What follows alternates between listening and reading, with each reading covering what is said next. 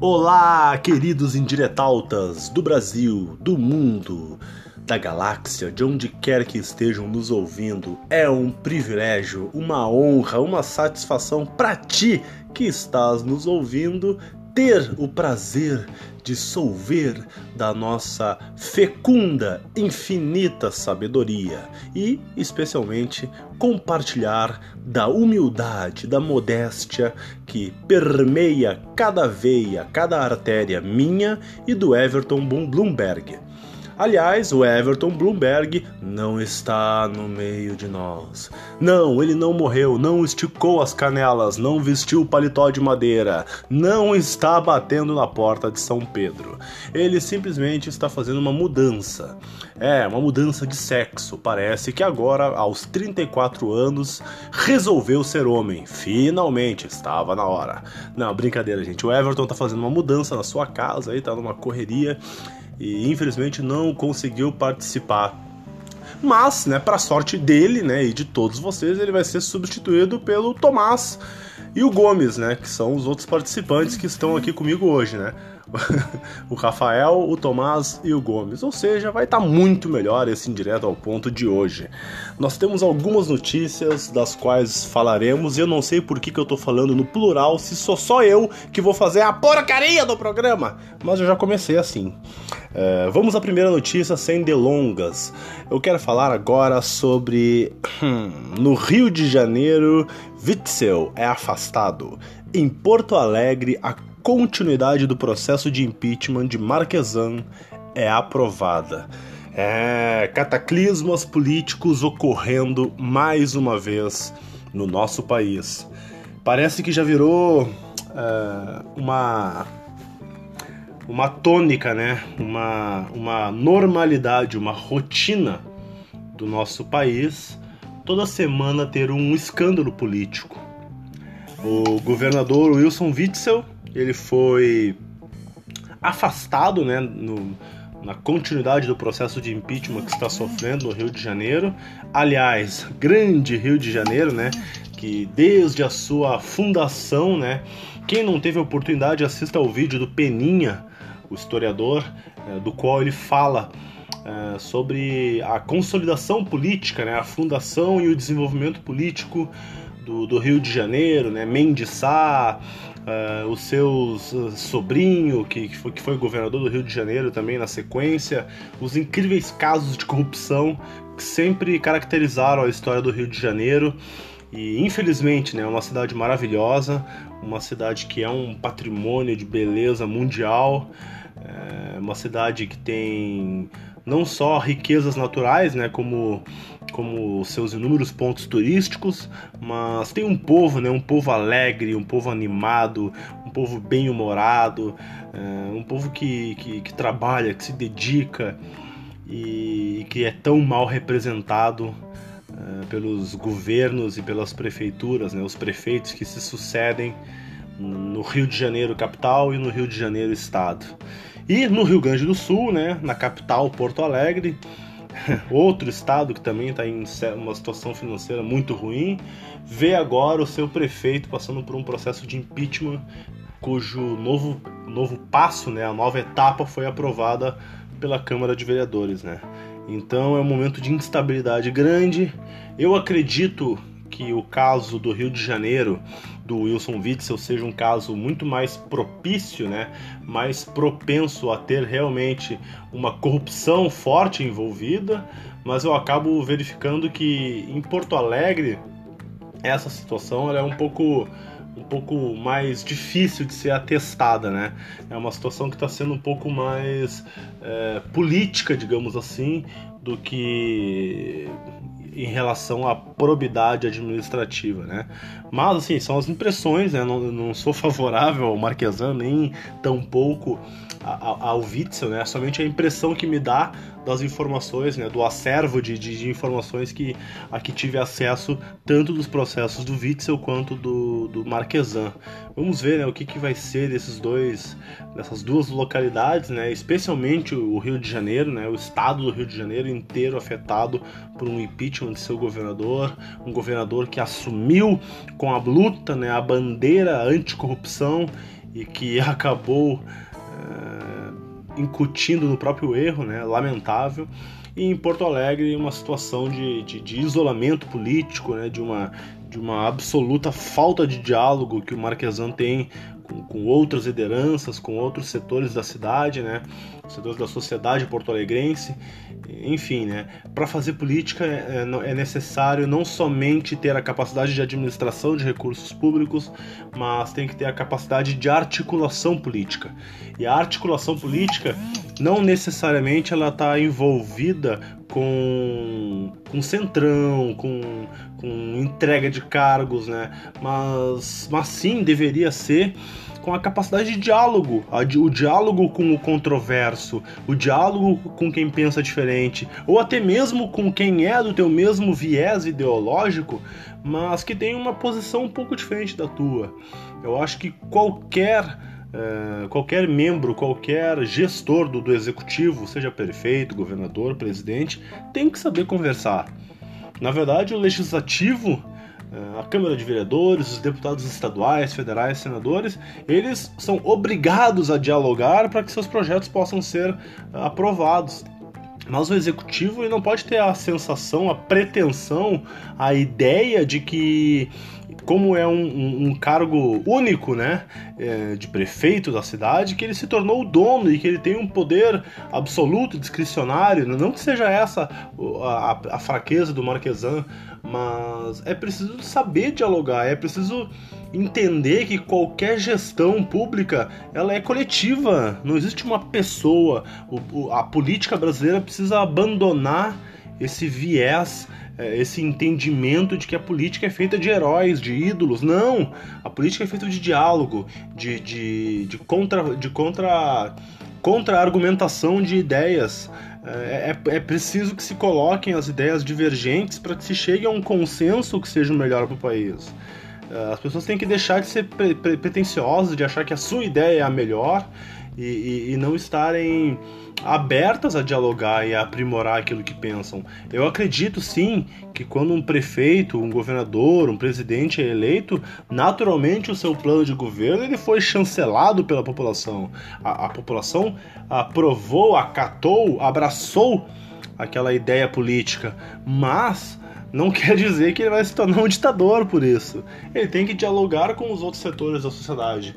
Ele tem que dialogar com os demais políticos que compõem o, todo o maquinário daquela cidade, daquele estado, do país. E não é isso que acontece. A gente vê muitos governantes que se perdem em meio às suas gestões, acabam muitas vezes não cumprindo promessas, não, não, não dando sequência ao seu plano de governo, porque querem empurrar a goela abaixo um, um, um caminho e, e, e, acaba que a, a, a, forma, a estrutura política vigente né, no nosso país é, mostra que sem o diálogo isso fica bloqueado. Sem o diálogo, um, um, governo não se sustenta, não se desenvolve.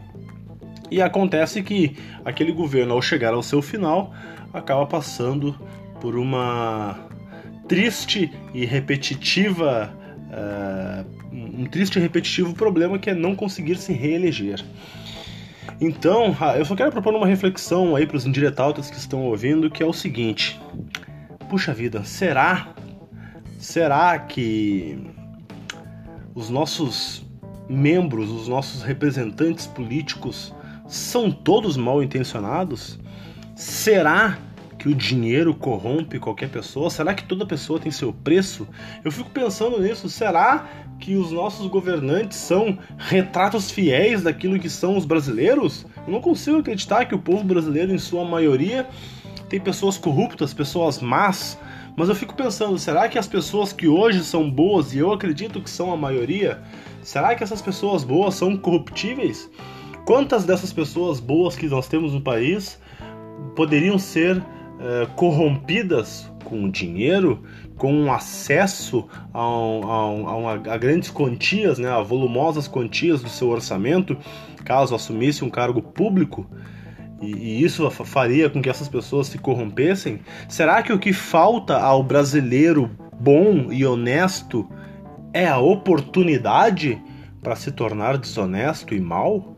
Eu não consigo acreditar nisso num primeiro momento, mas é uma reflexão que se impõe, dados os inúmeros casos que a gente tem visto de políticos uh, que ou gerem muito mal a coisa pública ou gerem de forma corrupta, o que é pior ainda. Então, assim, o que será da política do nosso país? O que será? Nós tivemos um, uma esquerda que, que governou o Brasil uh, de maneira corrupta, de maneira atroz, com volumes de roubo que são históricos no mundo todo. E, e essa ideia ainda é bem vista por muitos brasileiros até hoje. E, e essa esquerda não fez uma autorreflexão. E aí essa esquerda que foi que teve o seu projeto negado, desabonado pela população ao eleger o presidente atual, o Jair Bolsonaro, vê neste Jair Bolsonaro uma sucessão de erros também uma sucessão de erros, indícios aí de corrupção, indícios de, de erros, de, de, de crimes que possam ter sido cometidos na esfera, na esfera administrativa, né? na esfera é, financeira, rachadinhas, cheques que são depositados e, e, e até mesmo algumas questões criminais, penais, como daqui a pouco uma associação com, com milicianos, enfim, tudo que está sendo apurado, né? nada ainda tem uma prova, mas muitas coisas com indícios fortes. Então a gente vê o dualismo político brasileiro, da esquerda e da direita, falindo Ambos os lados, ambos os extremos faliram. O que será do nosso país? O que será dessas pessoas que, que, que são influentes políticas? É, que são influências políticas, desculpa. Como essas pessoas se comportarão no futuro? Porque vai chegar um momento em que uma sucessão de políticos é, mal intencionados vai acabar quebrando esse país. Mais ainda do que já está, mas daqui a pouco não vai ter mais volta eu fico realmente preocupado e eu, e eu me coloco a pensar sobre isso, né? O que acontece? Será que o povo brasileiro, é, que é honesto, nós é, estamos somente esperando uma oportunidade para nos tornarmos que nem esses caras que a gente critica? Espero que não. E, e eu acho que para que isso não aconteça, a gente tem que ter uma maior diversificação do, do, dos quadros que, que, que hoje compõem a política. Nós temos um quadro conservador, um quadro de homens brancos predominantemente. Eu acho que é importante, e isso é importante destacar, tem que partir destes grupos, né? Mas eu acho que é importante uma participação cada vez maior de mulheres, de negros, de pessoas mais jovens na política, é, enfim, uma diversificação da característica política que predomina uh, os, dos grandes mandatários desse país. Se não diversificar, se não trouxermos uh, novas vertentes, novas ideias, novos grupos para que sejam partícipes ativos da política, uh, eu acho que a gente vai seguir nesse mesmo problema, porque para mim já está mais do que comprovado que a nossa política sendo gerida, sendo administrada, conduzida por esses caras que são esses homens brancos, adultos, quase chegando ali na, na, na, na aposentadoria, né, na terceira idade. Esse grupo tem se mostrado é, muito mal administrador ou corrupto na sua maioria das vezes. Então a gente tem que daqui a pouco recorrer a outros grupos, uma nova geração que esteja surgindo, ou grupos que não são ouvidos hoje e que talvez poderão fazer governos melhores. Eu não sei, eu estou num desespero e num exercício, exercício de reflexão, o qual eu peço que vocês façam e deem ideias, proponham, comentem no, no, no, no nosso podcast, comentem no Instagram, no Facebook, do Indireto ao Ponto, tragam as suas percepções sobre uh, que, de que maneira poderíamos melhorar a política do nosso país. Será que com o parlamentarismo, de um, um sistema político parlamentarista, o voto distrital misto? Será que com o voto facultativo? Mas isso são mudanças de modelo. Agora, as mudanças das pessoas que lá estão, como faríamos isso? O que falta ter uh, como pessoas participantes da política? Que tipo de pessoas que não estão sendo ouvidas? As mulheres, os negros? Quais são as pessoas que não estão sendo ouvidas? Que tu acha que essas pessoas, ao serem ouvidas, fariam uma política melhor e por quê? Comente conosco. E vamos lá, já que o assunto é política, uh, e, e, e sim, a justiça está muito envolvida com política, vamos à segunda notícia, que é a sentença de condenação do doleiro Paulo Roberto Krug, que foi proferida pelo, pelo ex-ministro e ex-juiz Sérgio Moro. No caso do Banestado, eh, ele foi. Essa condenação foi, foi, foi anulada pela segunda turma do STF. Uh, o ministro Celso de Mello estava em licença médica, né? E a segunda turma estava somente com quatro componentes, e os votos de Carmen Lúcia e Faquim foram uh, pró a imparcialidade do ministro Moro, do, do ex-juiz Moro, ou seja, não acreditando que, que, que a sentença deveria ser anulada, e que deveria ser dada em procedência a ação, mas, né, quem, né, quem vocês acham que foram os ministros que votaram é, para acreditarem, para, para validarem a tese de que o ministro Moro foi parcial e a sentença contra o doleiro Paulo Krug deveria ser anulada? É, não preciso fazer um bolão muito grande para saber que eram que essas pessoas foram Lewandowski, e Gilmar Mendes. Né? Os dois votaram contra e pelo regimento interno do STF, como um critério de desempate, né? sempre é pró o condenado, a sentença acabou sendo anulada e perde os seus efeitos. Né? Infelizmente, né? É, eu, eu também custo a acreditar e talvez uma pessoa que seja mais esclarecida na lei possa me explicar por que que quando há um empate, né, uma, uma inviabilidade de ter um número ímpar de, de ministros no STF, por que, que quando há um empate, aquele réu, que às vezes já foi condenado várias, em várias instâncias anteriores, por que, que este réu, diante de uma situação tão controversa, ele tem que ser beneficiado? Por quê? Por que não. Uh, não, não, dar, não, não dar seguimento ao, ao, caso como imparcialidade do ministro Moro, mantendo a decisão como estava. Será que não deveria ser analisado cada, cada, caso, cada caso de uma forma? Será que não se deveria ter analisado que essa sentença do juiz Moro ela foi mantida pelas instâncias superiores e que somente ocorreu uma mudança, uma, uma te, teórica mudança de entendimento no STF, ocorrendo um 2 a 2 ou seja, nem há uma, uma, uma unanimidade no STF, e por uma decisão tão controversa, tudo aquilo que foi condenado pelas instâncias anteriores foi destruído, se perdeu, é, me parece não, não ser muito coerente, né? Enfim, temos mais um doleiro aí que cometeu irregularidades e que tem é, mais uma amostra de que a, justi a, justiça não é a mesma para todos, né? A justiça ela pesa muito mais contra o pobre e aquele que tem poder de influência e poder financeiro tem um outro tipo de lei que é muito mais branda e muito mais favorável a si. Infelizmente, né? Mais um problema do nosso país e que eu, como leigo em justiça, leigo na, na lei, em advocacia, honestamente não tenho ideia de como melhorar. Mas tu que és um conhecedor das leis do Brasil, do, do, dos códigos brasileiros, da Constituição, comente também no Indireto ao Ponto, traga sua sugestão, como melhorar o nosso sistema judiciário, como tornar mais uh, eficazes as leis que nós temos no país, mais uh, uh, possíveis de serem praticadas, né? Porque às vezes uma lei existe, mas a sua fiscalização, a, a sua aplicação por polícia, enfim, por, por, órgãos de fiscalização é praticamente impossível, praticamente nula. Então a, a, lei acaba se tornando inócua, né?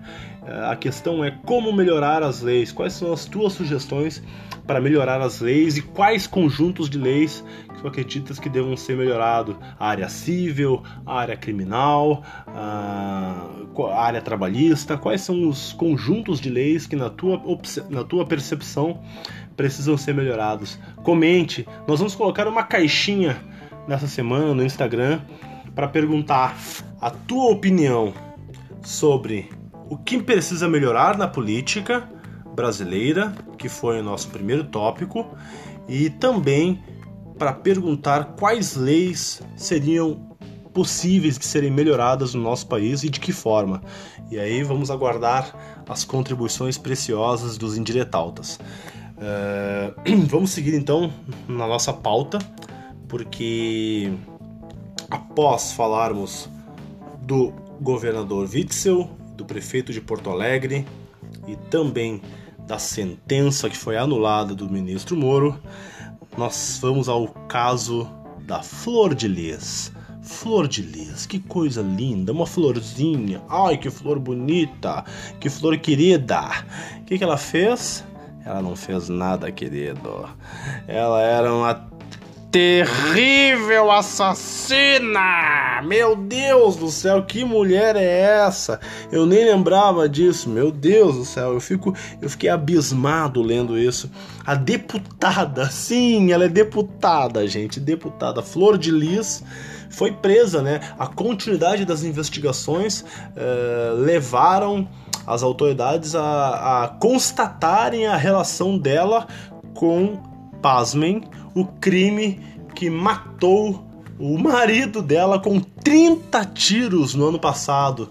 Sim, ela foi a mandante, ela articulou a morte do próprio marido com 30 tiros. Ela já tinha tentado matar o marido quatro vezes antes com envenenamento por arsênico. Seis filhos estão envolvidos e foram presos também. Uma família maravilhosa, né? Uma a grande família brasileira, a família com princípios, a família cristã. É, não, não foi. Meu Deus do céu. Que mulherzinha, hein? Meu Deus. Agora a minha pergunta é a seguinte: o cara foi envenenado quatro vezes e não morreu. Mas ele não percebeu que estava sendo envenenado. Ele, eu, eu fico imaginando, o cara tá lá, vai comer, vai comer a comidinha dele, tá, tem um arsênico lá misturado na, na, na comida dele.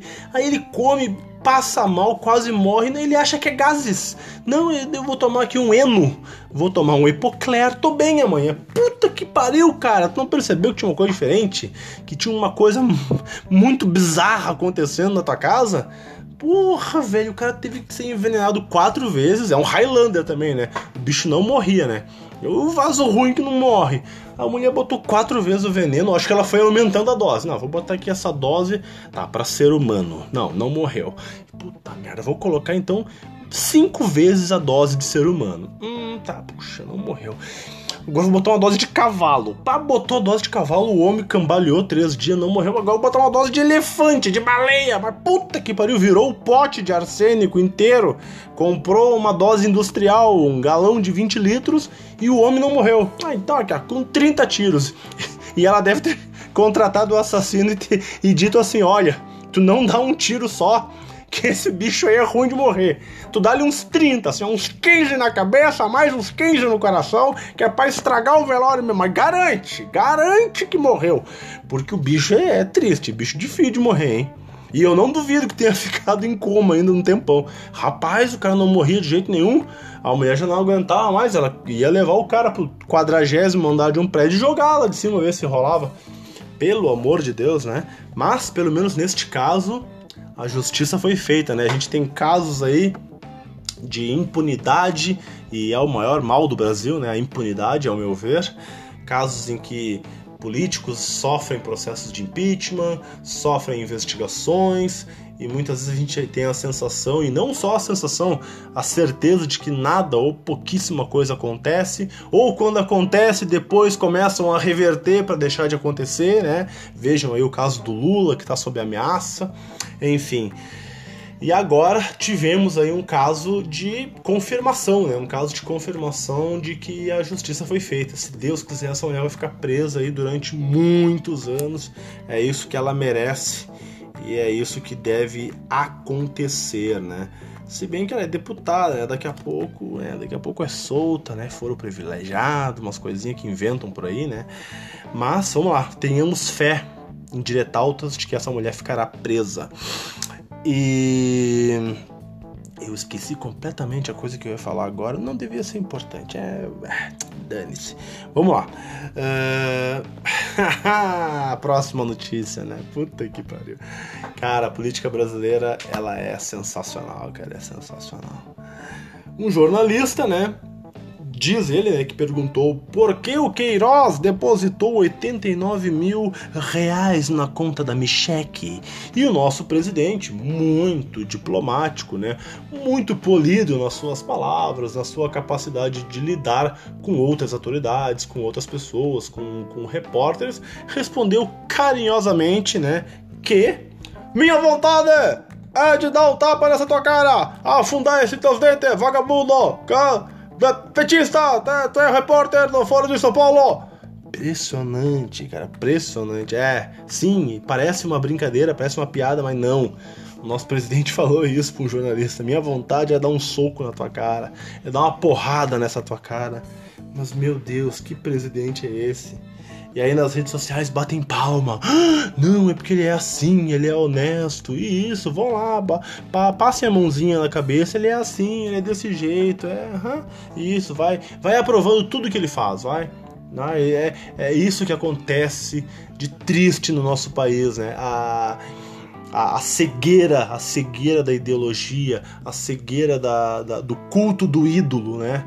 O cara pode cometer inúmeros defeitos, mas tu só enxerga as qualidades. E quando tem algum defeito, tu, tu ignora, tu releva, tu diz que não é é capaz, inclusive, quando alguém criticar o erro, dizer: Ah, mas tu preferia o PT, né? né? O cara que critica o Bolsonaro naturalmente, né? Por eliminação, né? Dessa mente limitada desse, desse seguidor, desse, desse seguidor de ídolos cego é, na cabeça desse cara, desse ser limitado, se o cara critica o Bolsonaro, naturalmente ele é a favor do PT, né? São os dois neurônios, né, que trabalham em perfeita harmonia, né? Mas como não existem outros para ajudar neste cérebro carcomido, obviamente, né, que a racionalidade não consegue uh, desenvolver raciocínios melhores que esse, né? Infelizmente, né, a gente vai ficar ainda durante um bom tempo sem saber por que, que 89 mil reais entraram na conta da Micheque e a gente vai ficar naturalmente isso muito mais muito mais evidente sem uma punição ao presidente que ameaça de dar uma porrada na cara de um jornalista. Isso é Brasil, gente. É, isso é Brasil. Lamentem, mas não fiquem acomodados como tanto a gente fala que o brasileiro é acomodado. Contabilize isso, não deixe que a memória curta do brasileiro é, prevaleça. Lembre, lembre de cada um dos, dos, momentos, acumule estes momentos na tua mente e rebele-se quando for necessário, proteste quando for necessário. Uh, a rebeldia contra atitudes erradas não necessariamente, de maneira alguma, significa que se está contra o Brasil. Não é porque existe alguém governando o Brasil que a gente tem que ser tolerante, aceitar tudo que ele comete de erro. Não. Seja quem for, tu tendo eleito ou não um presidente da República, ele governa para os 220 milhões de brasileiros ele governa para todos, não para o seu eleitorado, para uma maioria, para uma minoria. Isso é uma besteira. O presidente ele é da república inteira. Então, tu tendo votado ou não nele, proteste quando ele errar e seja coerente quando ele acertar.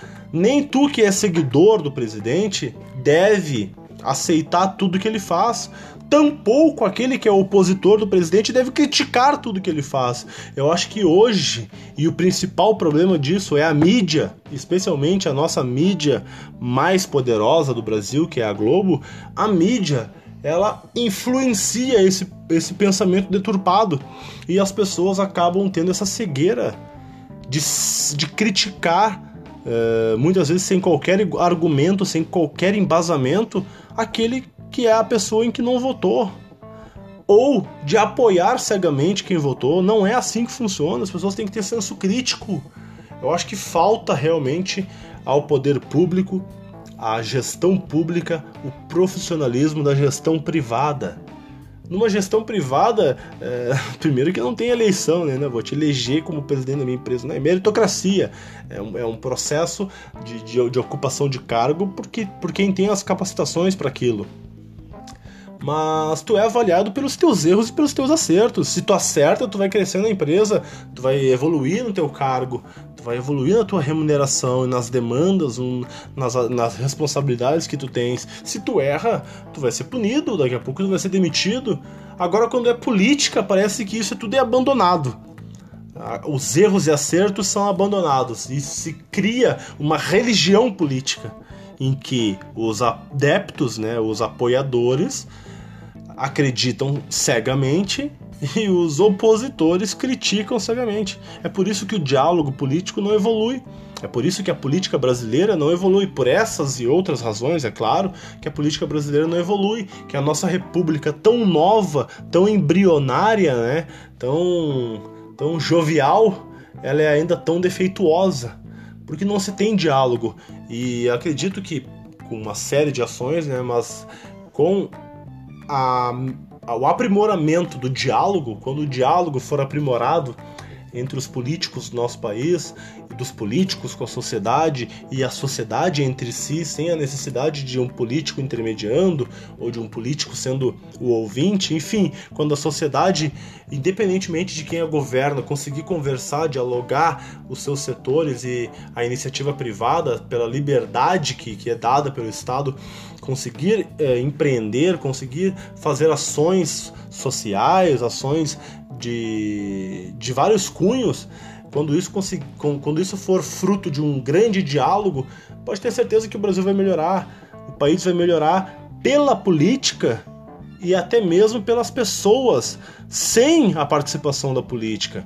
E eu acho que isso aí seria o suprassumo de um, de um país evoluído politicamente, de um país, de um país evoluído como sociedade humana. Quando a sua composição política em todas as esferas, né, federal, estadual, municipal, dialogassem constantemente, fortemente e de forma aberta, receptiva às ideias contraditórias, é, e assim as ações, os planos, os projetos, os, as leis fossem construídas, praticadas através do fruto desse diálogo, mas não somente isso, né? A sociedade como um todo, né? As organizações uh, de, de, empresas, a indústria, a agricultura, uh, os sindicatos até mesmo, quando essas organizações da sociedade desvinculadas da política, dos políticos, também conseguir dialogar e também construir ações para melhorar o seu bairro, para melhorar a sua rua, para melhorar as relações econômicas, enfim, para criar uh, mecanismos de auxiliar a política e de auxiliar a sua, a sua região a melhorar independentemente da política, a gente vai ter um país muito melhor. Porque essas pessoas que são capazes de dialogar independente da política poderão um dia ser alçadas a cargos políticos e já terão essa capacidade de diálogo de desenvolvida.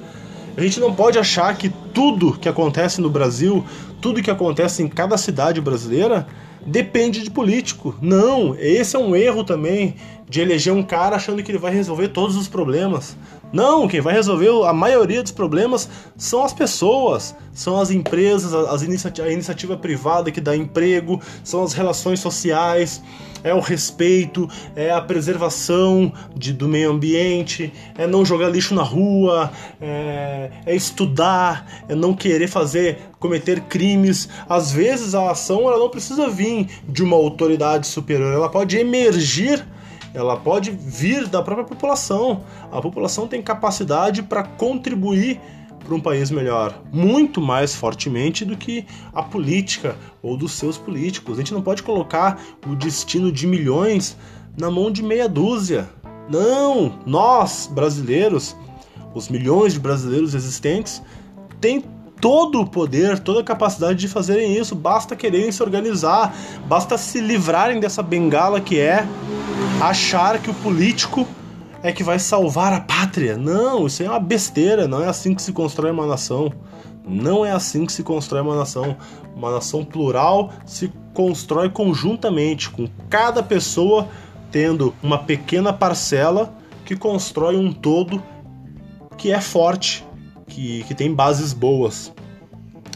Bom, eu tô bem perdido aqui hoje fazendo o programa sozinho, é a primeira vez que eu faço sozinho, que o Everton hoje ele foi ele foi botar um pinto de borracha, né? Porque ele antes ele antes era ele era menina, né? Menina.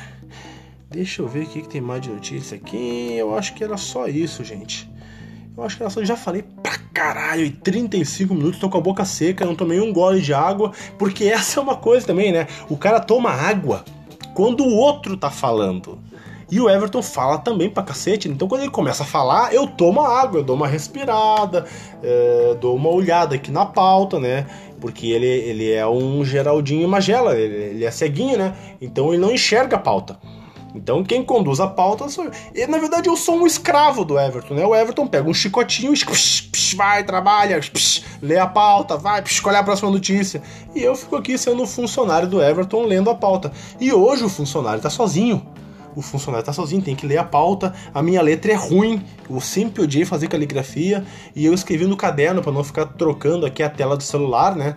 Porque a gente, um spoilerzinho para vocês aí, a gente foi fazer outros programas aí no passado e aí eu colocava lá no WhatsApp, lá escrevia todas as pautas pro Everton, para ele também saber o que, que a gente vai, o que, que, a gente ia falar. Aí eu ficava trocando a tela aqui do, do, do da nossa plataforma pro WhatsApp para ler a notícia e pum, caía a plataforma. E a gente percebeu que se ficasse dentro da plataforma ali o tempo todo, não caía o programa. Né? Às vezes a gente já tinha meia hora de programa, caía aquela porcaria e a gente tinha começado de, do zero de novo. Então eu escrevi num caderno e a gente tem mantido isso, né? Eu escrevi no caderno, só que assim, eu escrevo e depois eu não entendo o que eu escrevi. Porque assim, eu, eu acho que eu sou destro de mão, mas eu tenho duas mãos esquerdas. Porque puta que pariu, que letra ruim. Eu até agora não entendi a última notícia que eu escrevi aqui e eu não vou falar ela, dane-se, me irritei já. Ah, tá aqui! Ah, achei, ó. Globo informa que vai parar de transmitir a Fórmula 1 ano que vem. Dane-se a Globo, dane-se Fórmula 1, né? Também. Quem é que assiste Fórmula 1? Cara, que polêmica, polêmica que é para vocês. Vocês indiretautas que estão assistindo, mais uma polêmica. Para mim, Piquet maior que Senna. O Piquet foi tricampeão mundial de Fórmula 1, sempre com o pior motor. Sempre não tendo, desculpa, sempre não tendo o melhor carro ele, ele foi tricampeão com três motores diferentes, três pneus diferentes. O cara era um monstro. Esse cara aí fora é, é, é, o piloto que mais conhecia de mecânica de carros na história. O Senna sempre venceu com o melhor carro. Somente o último título, o tricampeonato dele, que durante o campeonato a Williams aprimorou o carro que tinha e quase buscou o Senna no tricampeonato mas ele, ele conquistou porque no início do campeonato ele tinha uma boa gordura tendo o melhor carro. Mas por que, que só idolatram o, o Senna e não o Piquet? Porque o Piquet ele cagava pra mídia, cagava pro Galvão Bueno, pra Globo, pra todo mundo, e aí colocam o Senna em um grande pedestal. E o Piquet é um cara que é praticamente ignorado pelo automobilismo, pela mídia automobilística brasileira o que é um absurdo para mim. Obviamente que o Senna também foi genial, era um cara genial na chuva, um grande corredor, era um cara que tinha um apelo da midiático muito interessante, ele sabia lidar com a mídia também. Era um grande piloto, mas para mim, obviamente que Piquet não é maior que Senna, não, não penso isso, mas para mim os dois eram no mínimo do mesmo nível. E não seria nenhum absurdo considerar um ou outro o maior de todos os tempos. É uma injustiça enorme falar que o Senna é o grande piloto da história brasileira e não colocar o Piquet neste mesmo degrau. Mas hoje em dia a Fórmula 1 não tem brasileiros que estejam é, preponderantes, né, que estejam em destaque é, nessa corrida. Né? E a maioria dos esportes, quando não tem um brasileiro se destacando, esse esporte acaba perdendo um pouco de, de, de audiência, de, de, de, via, de, de repercussão aqui no país. Né? Tu pode ver isso não só pela Fórmula 1, mas tu pode ver pelo boxe, desde o Popó, se bem que hoje em dia a gente tem dois boxeadores excelentes, que são o Esquiva, Esquiva Falcão e o Robson Conceição, ambos invictos, quase em, pré, em vias de disputarem título mundial, mas ainda não ganharam o título mundial, então o boxe não é muito repercutido. A gente tem o UFC, que já foi uma febre muito grande, né, o MMA, e hoje a gente não tem muitos brasileiros campeões de MMA pelo, de MMA pelo UFC, então também deu uma arrefecida. É normal, quando um esporte não tem brasileiros se destacando nele muito, acaba que a audiência diminui um pouco, né? E aí acho que a Globo percebeu a queda da audiência da Fórmula 1 e cancelou, não vai ter Fórmula 1 ano que vem. E para alegria de toda a população brasileira, parece que nós vamos ter 8 horas de Faustão no domingo. Vai juntar ali com a Fórmula 1, vai ser uma beleza, meu Deus. Eu não aguento mais o Faustão, cara. Puta que pariu, o Faustão é uma merda, velho. Ai, o que, que é pior, Faustão ou Fórmula 1? Não sei, cara. Ah, Fórmula 1 é muito, muito melhor que Faustão.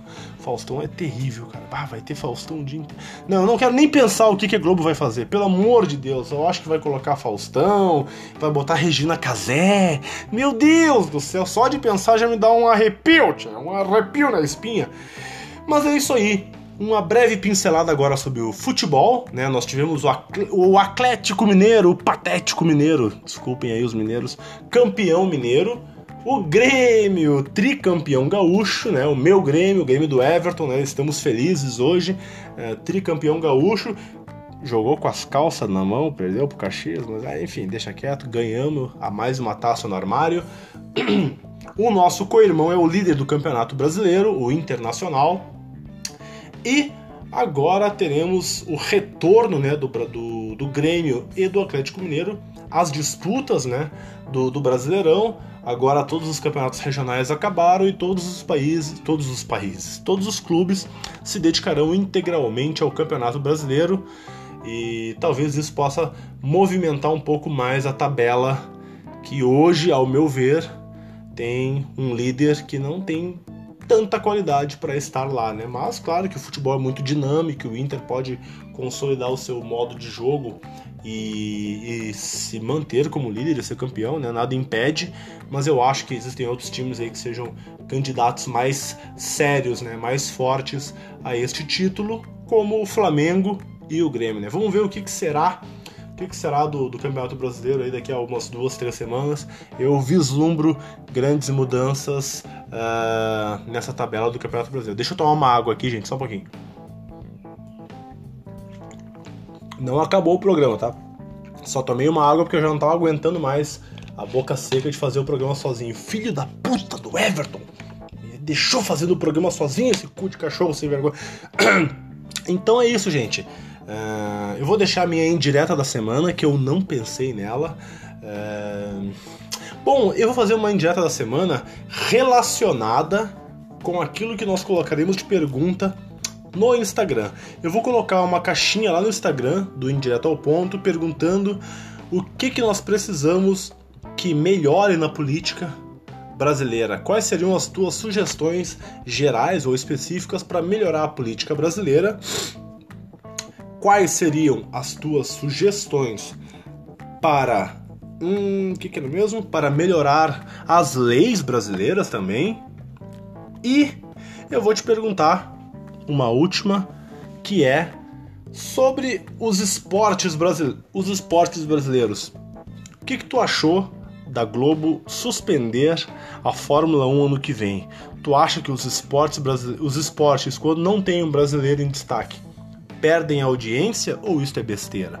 Vou colocar essas caixinhas no Instagram depois que a gente publicar esse podcast. Aí tu vai lá e responde essas perguntas e semana que vem eu vou trazer uh, os resultados dessas respostas de vocês.